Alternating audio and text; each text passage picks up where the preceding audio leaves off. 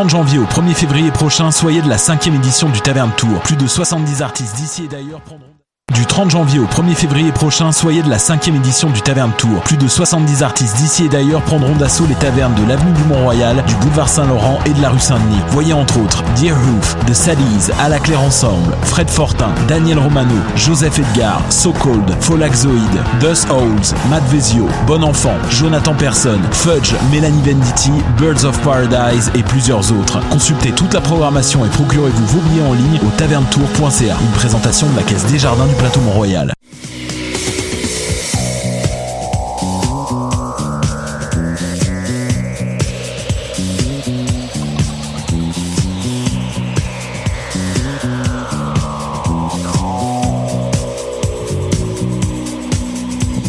Aujourd'hui à Sous le Ground, on se concentre sur la progéniture des deux grands genres musicaux que sont la disco et la house, qui est née en Europe et qui a conquis les pays occidentaux depuis le nouveau millénaire. On parle de nu disco.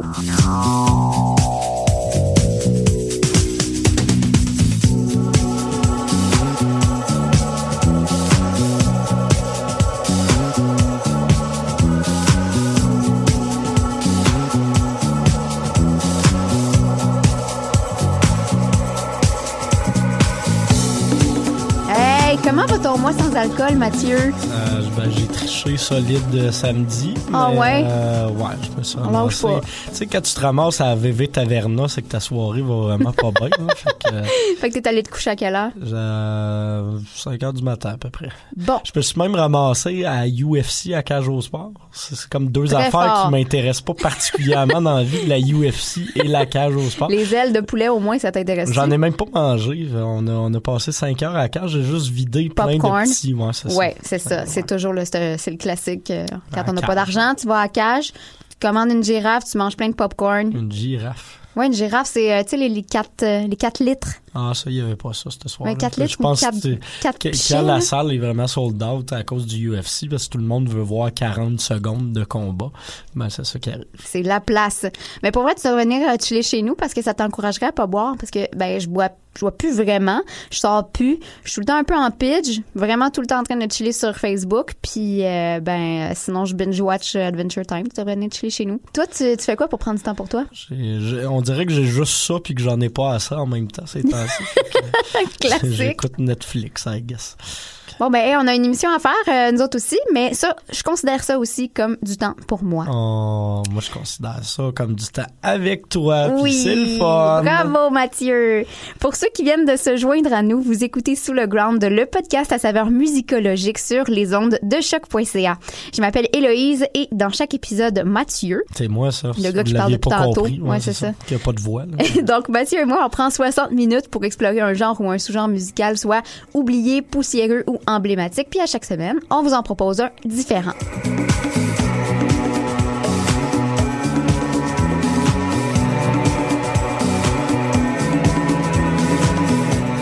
Euh, Mathieu, comment est apparue la nu disco et ça a été quoi le point de départ de ce genre? Parce que c'est de ça qu'on va parler aujourd'hui. Ben, hein? dé- déjà, faut dire que c'est pas un style euh, de musique électronique pour les nudistes.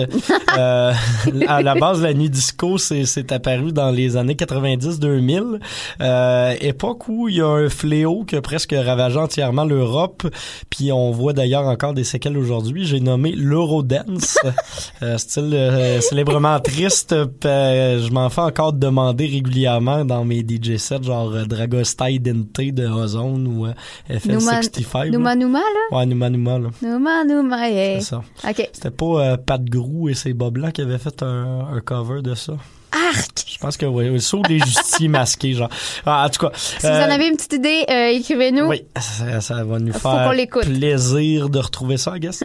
fait que euh, oui, euh, en Europe, il y a ça qui se passe dans les îles Baléares qui sont en Europe également. Euh, îles Baléares, c'est euh, l'archipel dont Ibiza fait partie. Euh, on- c'est c'est reconnu depuis longtemps comme la destination euh, pour les clubs de musique électronique, mais tranquillement, pas vite, ça commence un peu à se douchifier. L'IDM, comme on la connaît aujourd'hui, Oui, apparaît tranquillement pas vite. David Guetta, notre préféré, il va régulièrement, ainsi qu'un certain DJ Dan Desnoyers. Ah, Euh, pour vrai? Oui. Dans le noyers, Hey, déjà à Ibiza. euh, une couple de fois. Hey, mon Dieu, ben, j'ai manqué le train de cette information-là. Deux- 2004-ish, là. Fait que. Des grosses euh, années. Ouais, des grosses années. Ce qui fait que, justement, il y a, il y a du monde qui, euh, qui se cherche un peu là-dedans en Europe. On va pas tout vous, vous refaire le trajet non plus parce que, bon, une bonne partie de, de, de, de, ce parcours-là, on l'a déjà fait dans notre émission sur la French House, qu'on vous encourage à l'écouter parce qu'elle est très bonne vu que c'est nous qui l'avons faite. Euh, mais pour résumer, en gros, ben, en, en France, à cette époque-là, on va commencer à retourner voir en arrière puis avoir le réflexe de se servir un peu plus d'anciens matériaux, euh, donc la musique pop de la, la- de la génération précédente pour créer du nouveau stock. C'est-à-dire que euh, on voit ce que la, la scène puis les gens sont en train de faire à partir de zéro. Il y a, il y a une idée de vouloir se renouveler, d'aller plus loin, mais pourquoi est-ce qu'on euh, n'assumerait pas le fait de vouloir être nostalgique puis de Mhm. réécouter ce que nos parents écoutaient quand on était petit ben c'est ça qu'on va essayer de faire. C'est ce que tout le monde va essayer de faire en général surtout ces temps-ci. Mais bon. Euh, la French Touch va naître de cet esprit-là. Euh, la French Touch va aller piger du côté de la funk du jazz de la disco puis du rock aussi jusqu'à un certain point mais va se tourner éventuellement vers des productions qui vont être de plus en plus saturées qui vont avoir énormément de compression on va avoir des grosses basses. On va tendre vers justement cet esprit un peu rock tapageur là et ça ça va faire école il y a beaucoup d'artistes qui vont qui vont s'en aller là-dedans, des Daft Punk, des groupes comme ça. Il y a beaucoup de labels aussi qui vont commencer à apparaître pour supporter ces artistes-là. Et il y en a qui vont rester bon dans, dans la French Touch, mais il y en a qui vont se tourner éventuellement vers les musiques électroniques et la new disco. On peut mentionner Kitsune par exemple, qui en est un bon exemple. Ouais. Euh, mais si certains trippent là-dessus, ça va pas plaire non plus à tout le monde. Oui, parce que si c'est dansant comme résultat, ben c'est pas toujours non plus le but premier. Euh, c'est pas nécessairement ce qu'on va mettre dans des clubs pour aller danser, contrairement à la musique house par exemple. Et puis si on se souvient bien de notre émission sur la house montréalaise, la house est en fait un style de musique qui dérive directement de la disco. Effectivement, on va aller retravailler la house, la, la disco pour la rendre, euh, j'allais dire plus dansante. C'était déjà dansant, mais mais sous une autre forme, un peu plus épurée.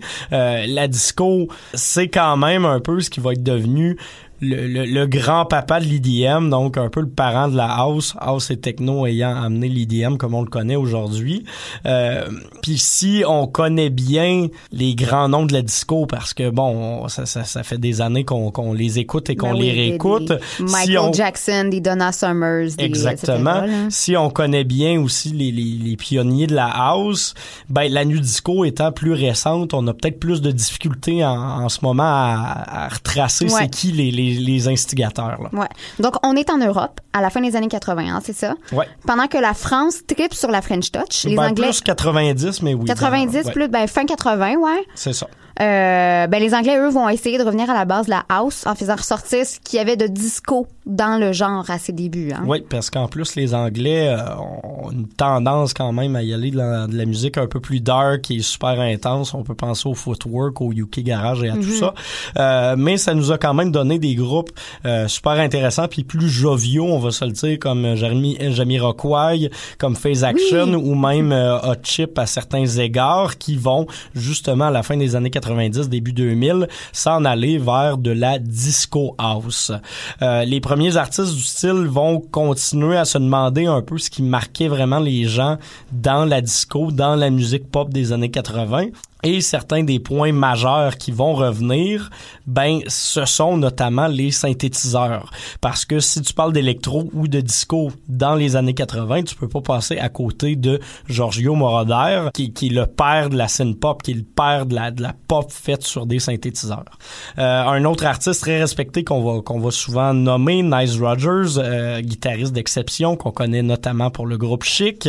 Euh, c'est, c'est deux gars qui vont avoir amené la disco et la pop à un autre point et c'est ce que ce qu'eux faisaient qui va donner naissance à l'esthétique de la new disco. Puis c'est d'ailleurs euh, pourquoi on leur rend hommage à ces deux-là en particulier sur l'album Ram- Random Access Memories, euh, l'espèce d'album documentaire de Daft Punk de 2014 où ils sont tous les deux intégrés.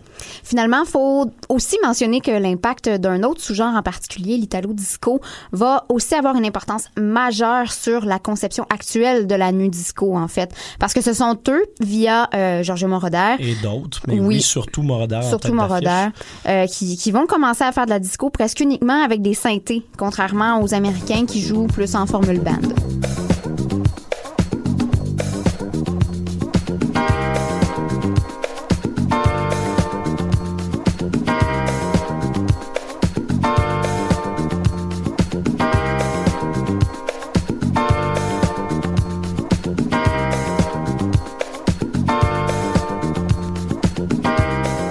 Rendu dans le bout de technique. C'est quoi les caractéristiques de la nuit disco, puis en quoi elle est différente de la disco elle-même, Mathieu? Le, son va différer pas mal quand, quand on la réécoute aujourd'hui.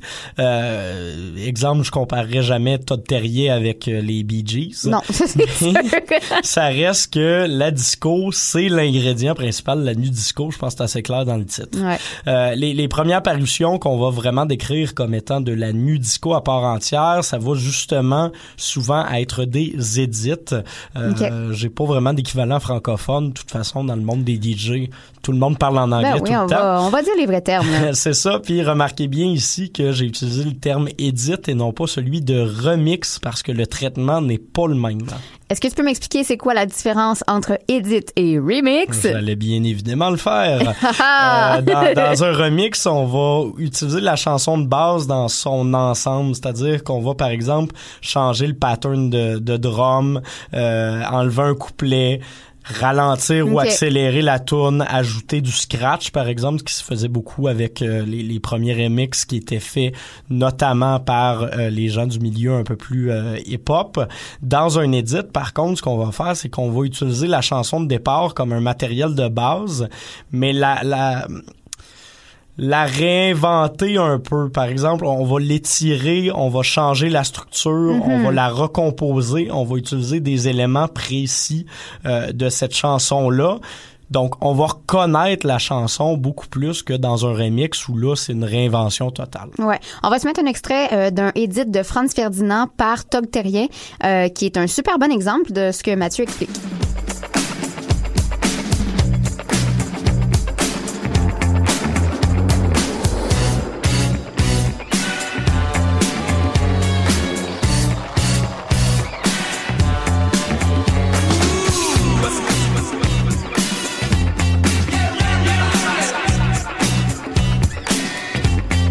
Facilement la tune, c'est le même c'est les mêmes lignes de guitare, c'est les, mêmes, lignes de bass, c'est juste qu'on l'étire puis on la réutilise d'une façon qui est différente. Euh, pour info, je le mentionne quand même, il y a un troisième gros type de travail principal qu'on pourrait retrouver chez les DJ, ce serait le mash-up, où là, euh, je pense qu'on est familier avec le terme, on viendrait superposer deux chansons ensemble. Fait que dans le fond, on est capable de reconnaître la chanson à travers l'édit, il n'y a pas de doute là-dessus, parce que l'édit peut ressembler aux techniques de sampling aussi, d'échantillonnage en fait. Effectivement, oui. Pour revenir au cas de la Nudisco, Mathieu, euh, quel genre de son va caractériser la disco? Ben, comme on l'a souligné d'entrée de jeu, c'est, à la base, ça va surtout être des extended mix, des edits de disco qu'on va privilégier. On va étirer les sections instrumentales, on va les répéter, les mettre en loop, on va les simplifier à l'extrême pour souvent garder juste le groove, les percussions, la bassline, euh, c'est ce qu'on va décrire comme le groove et un peu les progressions harmoniques générales. Euh, les percussions vont parfois aussi être retravaillées chez certains, on va accentuer les kicks pour ramener mhm. ça à un aspect plus de house. Donc, le bass drum va ressortir beaucoup plus. Et on va parfois ajouter d'autres percussions comme des bongos ou des choses comme ça pour rendre ça un peu plus euh, jovial et dansant. Euh, puis sur J'aime ça quand tu dis jovial et dansant. Jovial et dansant. puis euh, par-dessus tout ça, on va rajouter justement des, des samples, des chansons originales en gardant régulièrement des bouts de refrain, des riffs de guitare, mais sans répéter nécessairement toute la chanson dans son intégralité. On veut quelque chose de plus dansant. Ah.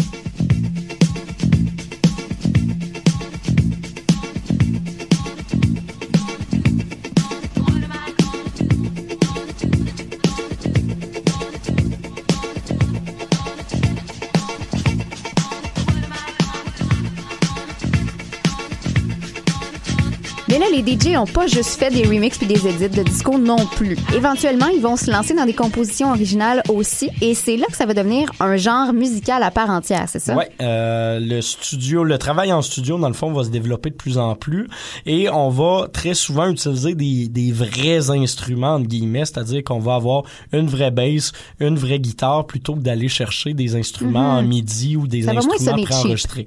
Effectivement, mais c'est surtout que la, la, la, la bass va garder un côté plus chaleureux, comme on l'avait Ouais. dans la disco, par exemple. On veut garder ce côté-là, euh, mais presque tout le reste ben va être composé justement sur des synthétiseurs et sur des boîtes à, à rythme. C'est comme ça qu'on va garder un son électro house, mais avec le vintage de synthétiseurs des années 70-80 et avec le côté réel de la basse et de la guitare. Et puis la forme des pièces aussi va retenir beaucoup d'influences de la musique électronique. Une bonne partie des productions de disco, en fait, c'est simplement euh, instrumental. Pour celles euh, qui ne sont pas instrumentales, ben au moins on va sortir du cadre pop classique ABA BCA, soit couplet refrain couplet refrain bridge refrain. Qu'on a, entendu 14 milliards de fois. Exactement. Fait que ça va permettre de se concentrer sur les moments dansants et d'inclure des drops à des moments plus appropriés et au choix de l'artiste. Finalement, euh, ça va avoir un gros impact sur la durée des pièces qu'on va souvent voir s'étirer sur 5 à 8 minutes en single, mais avec des edits de 3 à 4 minutes sur album. Question de pas faire des albums qui durent tout le temps 12 heures. Non, c'est ça. Euh, en terminant, je voulais peut-être tracer une ligne entre euh, deux genres qui sont souvent confondus, soit la nu disco et la future funk. Oui, j'ai fait même l'erreur en préparant mais c'est pas grave, tout le monde l'a fait. Même moi, je suis retourné lire mes, mes notes puis mon bon vieux, euh, mes bons vieux amis sur Internet. Alors, tout ce que vous retrouvez dans cette émission est prouvé scientifiquement. Et voilà.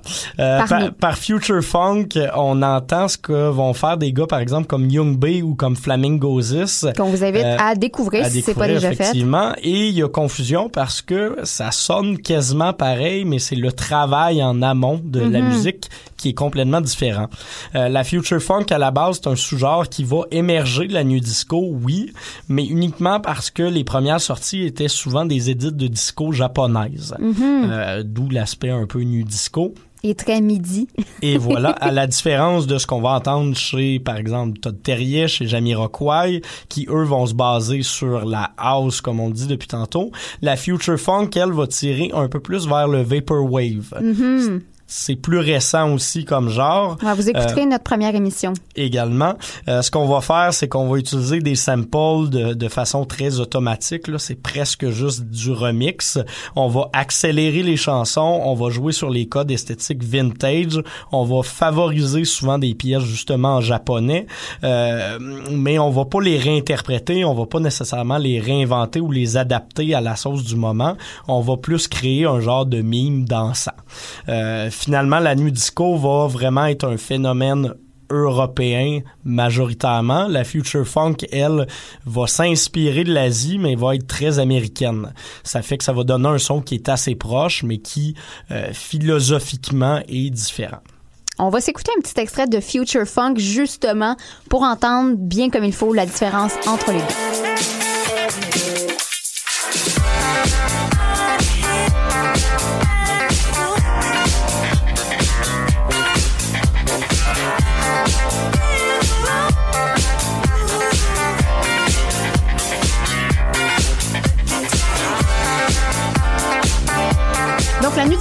Encore jeune, mais euh, elle a quand même eu le temps d'évoluer dans ses 20 ans ish d'existence. Comme on vient de le mentionner, il a donné naissance à un premier sous-genre déjà, et il va aussi s'adapter selon les régions qu'il va atteindre. Ouais, ben en Angleterre ou aux États-Unis, par exemple, on va souvent avoir des bands de nu disco, ça veut- c'est-à-dire des, des instrumentistes qui vont jouer euh, le style, comme chez Jamiroquai, par exemple. Jouer le style. jouer le style, tandis qu'en France, les artistes vont souvent être un peu plus près de la French touch, de la nu disco, mais de la, de la disco house, donc ça va souvent être des DJ ou des artistes qui vont jouer en solo ou en duo la plupart du temps.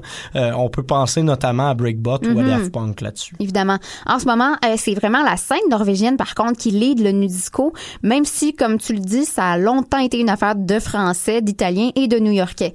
Pourquoi la Norvège? Est-ce que tu sais? Euh, ben, le- évidemment. le, le mouvement a été principalement euh, propulsé à l'international par un artiste norvégien euh, qu'on connaît sous le nom de Lindstrom, son nom complet Hans-Peter Lindstrom. Lui va développer un son qu'on qualifie de Norse House, donc de, de house nordique, au milieu des années 2000 avec son ami et collègue Prince Thomas. Ils vont sortir plusieurs albums ensemble. C'est eux aussi qui vont lancer la carrière de musiciens comme Todd Terrier ou euh, Disc Jockey, qui vont booker en première partie régulièrement de, leur soirée. Et ils vont aussi souvent collaborer avec d'autres artistes de la scène norvégienne comme Björn Torske ou Prince Emmanuel. Donc l'attention est, rivée sur la Norvège depuis un peu moins de dix ans parce que il y a énormément de noms qui mhm. émergent de là puis qui se tiennent ensemble. C'est en ébullition là en ce moment. Ouais. Est-ce que la North House est un genre vraiment différent de la New euh, Disco? Oui et non, euh, c'est le même procédé de, de production, c'est la même idée qui est derrière ça, mais là où la North House va différer un petit peu de la nu disco, c'est que les artistes vont aller explorer des, des sons qu'on n'ira pas voir dans, dans, mhm. la disco house ou la nu disco. Euh, on va aller dans des sons euh, presque ambiants par moment. Je vous dirais qu'un des meilleurs exemples de ça, c'est euh, puis ça c'est un véritable monument de musique, un album qui s'intitule Paradise Goulash qui a été lancé par Prince Thomas en 2015. C'est un album qui fait 50 chansons qui dépassent les 6 heures de durée. Ben voyons. C'est assez malade. Euh, puis là-dessus, oui, on retrouve des, des, des, pièces de nu disco, mais il y a aussi des pièces de bossa nova, des pièces instrumentales, il y a de la musique du monde, il y a de l'ambient. Wow. Il y a tout ça, puis chacune des pièces comprend une euh, collaboration différente. Donc, méchant crackpot, c'est le genre de choses qu'on verrait pas nécessairement chez des artistes euh, plus liés à la scène French Touch en France, par exemple. Euh, on va aussi voir des, des tendances générales se, se développer. Là. Je vous mentionne notamment l'étiquette Small Town Super Sound, euh, étiquette basée à Oslo, qui va regrouper pas mal d'artistes de la scène North House comme euh, Björn Torske ou euh, Lindstrom, mais aussi des artistes de jazz et même le groupe Sonic Youth ah. via leur album collaboratif avec le saxophoniste Mats Gustafsson. Sonic Youth? Effectivement. Gustafsson, c'est un saxophoniste de free jazz qui collaboré avec pas mal d'artistes américains, des gros noms quand même. il avait d'ailleurs lancé un album qui s'appelle Hydros 3, album collaboratif avec Sonic Youth.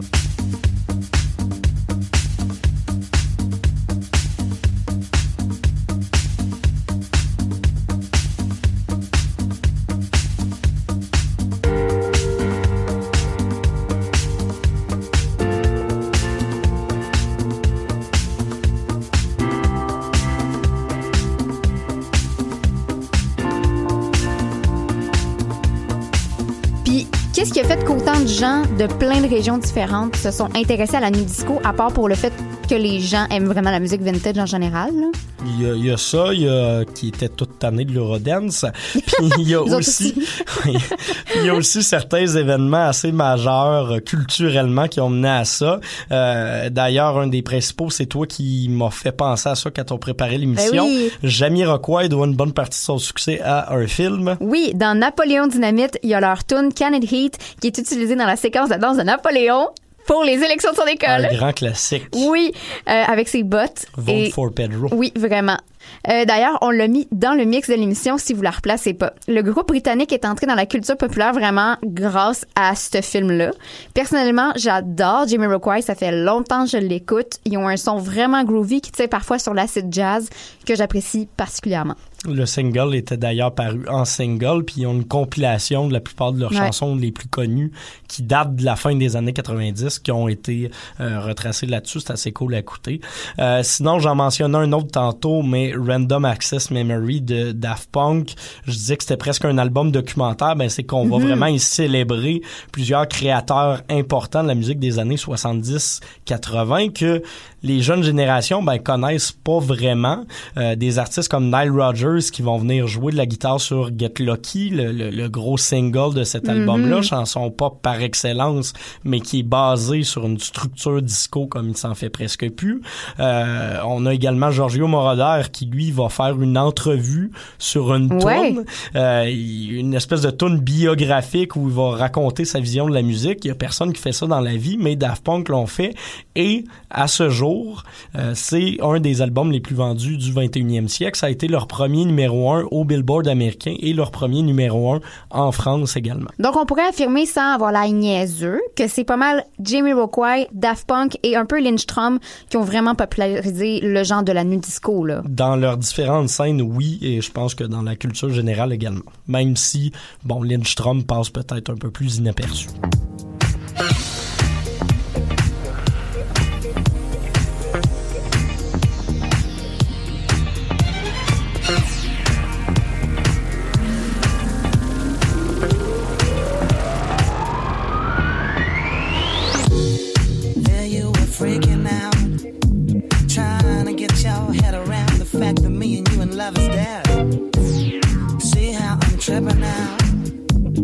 You can't decide what you really want from me. Why does it Puis ici, au Québec, Mathieu!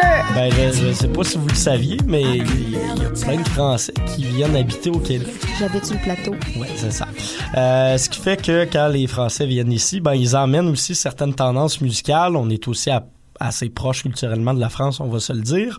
Euh, c'est ça qui va nous avoir donné notamment euh, l'étiquette de disque à saveur très French Touch et Nu Disco Lisbon Lux Records à Montréal, l'étiquette sur laquelle on retrouve le couleur, euh, un super bon band basé ici, et un DJ comme Fonkinson par exemple qui lui va régulièrement aller dans la disco house. Faut pas oublier qu'il y avait aussi des précurseurs à ça, comme le duo Chromeo, qui est encore aujourd'hui un des groupes nu disco et d'électropop les plus connus au monde. Ils viennent de Montréal et ils sont vraiment très très bons. Je les ai vus cet été au Milexen pour la première fois, puis c'était franchement bien rodé. En fait, c'était pas étonnant, mais c'était surtout extrêmement dansant. Je les avais vus une des fois que j'étais allé à Oshaga sans payer. C'était très bon. Euh, puis je conclurai peut-être... C'est toujours ça le but, aller à Oshiaga sans payer. C'est ça. Euh, puis je conclurai peut-être aussi en mentionnant, euh, pour finir, une jeune formation torontoise, parce que ça fait deux semaines de suite que je vous parle d'artistes torontois dans notre segment québécois. Groupe qui s'appelle euh, Badge... Québec Libre. Euh, Québec Libre. Groupe qui s'appelle Badge Epoch Ensemble. Euh, ils ont lancé un, un album et un EP l'an dernier, leur première parution en carrière. C'est un mix qui est assez cool entre de la funk puis de la disco sous une forme qui est super allongée, des tunes de 6 à 10 minutes, assez psychédélique.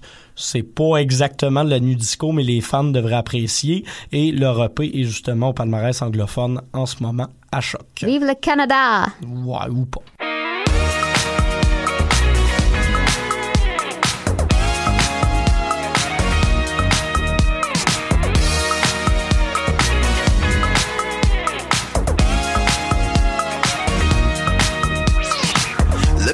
I saw you, boy. Un de mes bouts préférés de l'émission parce que Mathieu nous donne toujours de bonnes suggestions. Tes cinq albums incontournables pour s'aventurer dans la nuit disco, Mathieu. Euh, Comme on le disait, le, le genre est assez jeune, donc euh, c'est presque tout du stock qui, qui est paru dans les, les, les 10-15 dernières années. Euh, je le mettrai pas dans mes albums incontournables parce que c'est pas un album à proprement parler, mais justement la compilation de singles de Jamiroquai des Oui. années 90 est assez importante. Mais pour les cinq albums, je commencerai avec Fancy Footwork de Chromeo, justement un des groupes qui a amené cette, euh, cet aspect pop-là qui aura fait découvrir le genre à plusieurs personnes. Incontournable Random Access Memories de Daft Punk. Euh, J'irai avec, on l'a pas encore mentionné dans l'émission, mais c'est un gars qui a aussi popularisé ça vers euh, le, le- le milieu des années 2000 avec beaucoup de succès. Dimitri from Paris, un... euh, Un turc. un DJ turc, français et grec qui a, il, il a vécu aux trois places, s'est promené pas mal. Assez intéressant ce qu'il fait. Il avait sorti en 2014 avec DJ Rocka un, un EP qui est un classique du genre Disco Shake. Vous irez regarder ça. C'est un une Avec belle variation sur thème avec DJ Rocka. Ben, va me coucher moins niaiseuse. Coucher moins niaiseuse. Autre album très, très important parce que je pense que c'est devenu iconique du genre assez rapidement. Ça Mm-hmm. aura pris que quelques mois. Todd Terje avec son album It's Album Time paru en 2014. Et je finirai avec le monument de 6 heures que je vous ai mentionné tantôt, Paradise Goulash de Prince Thomas en 2015. C'est tout pour aujourd'hui. Oh.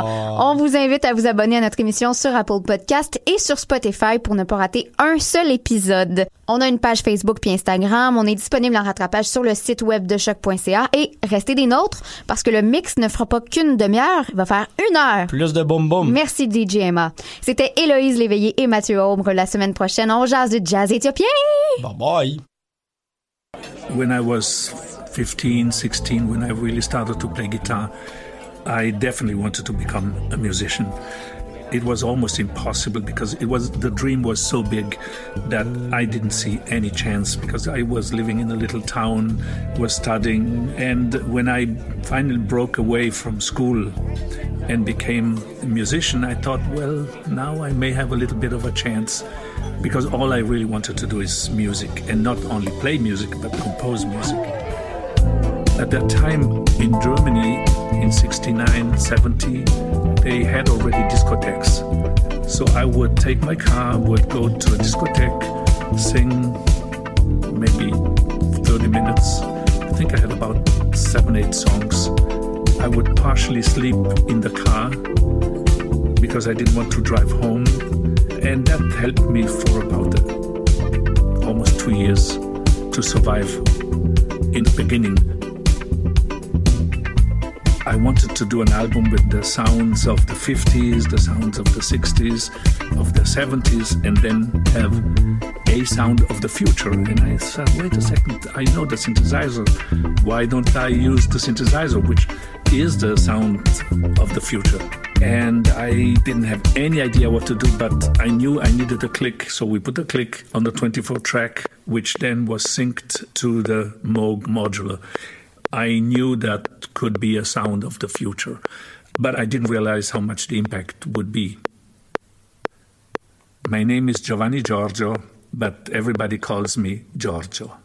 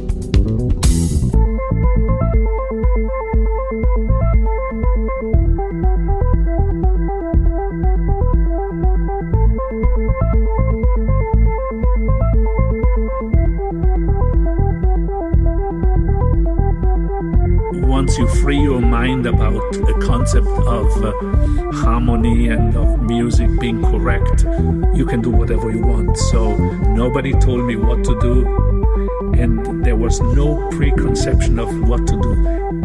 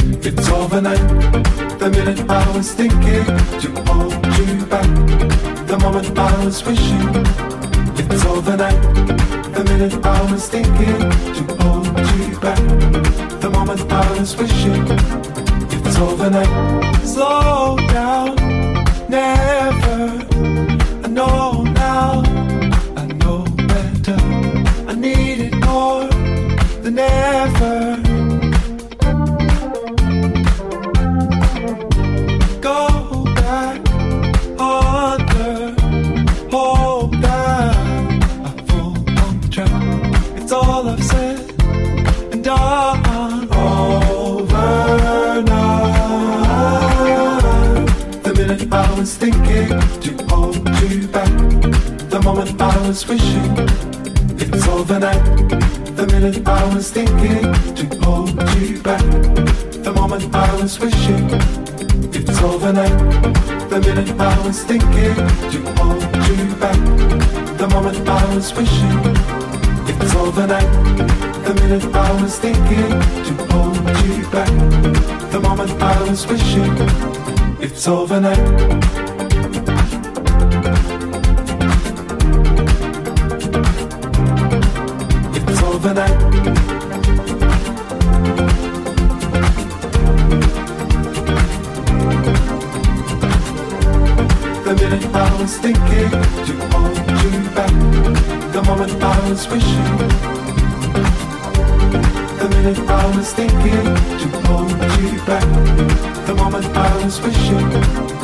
Overnight.